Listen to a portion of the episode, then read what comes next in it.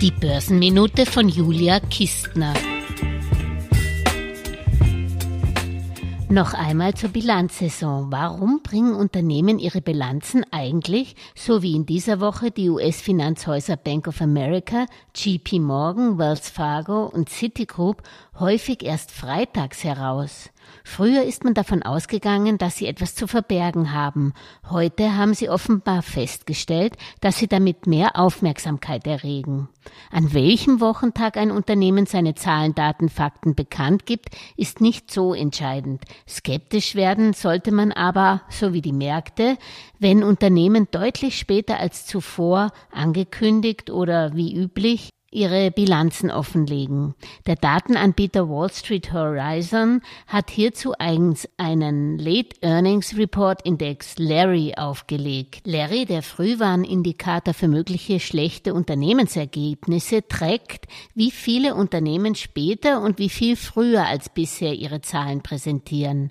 Offenbar schieben Unternehmen die Veröffentlichungen von schlechten Quartalszahlen zunehmend nach hinten.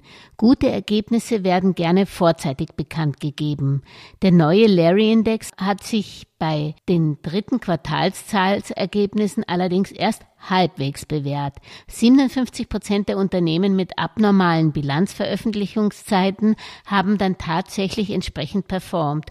Zu den Spätveröffentlichern, deren Ergebnisse schlechter als erwartet im dritten Quartal dann auch ausfielen, zählen etwa Salesforce, Ellie Giant Travel Company, Nisource oder Avalon Bay. Hingegen haben Halliburton, Becton, Dickinson und Company und DuPont auch später als ursprünglich beabsichtigt ihre Quartalszahlen präsentiert und die Erwartungen der Analysten wurden dann aber doch übertroffen, zumindest leicht.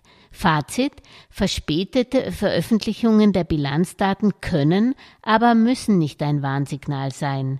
Hellhörig sollten sie aber machen und für Unsicherheit sorgen sie in jedem Fall. Alles Gesagte ist nur die persönliche Meinung von Julia Kistner und daher keine Anlageempfehlung und keine Rechts- und Steuerberatung. Für Verluste, die aufgrund von getroffenen Aussagen entstehen, übernimmt die Autorin Julia Kistner keine Haftung.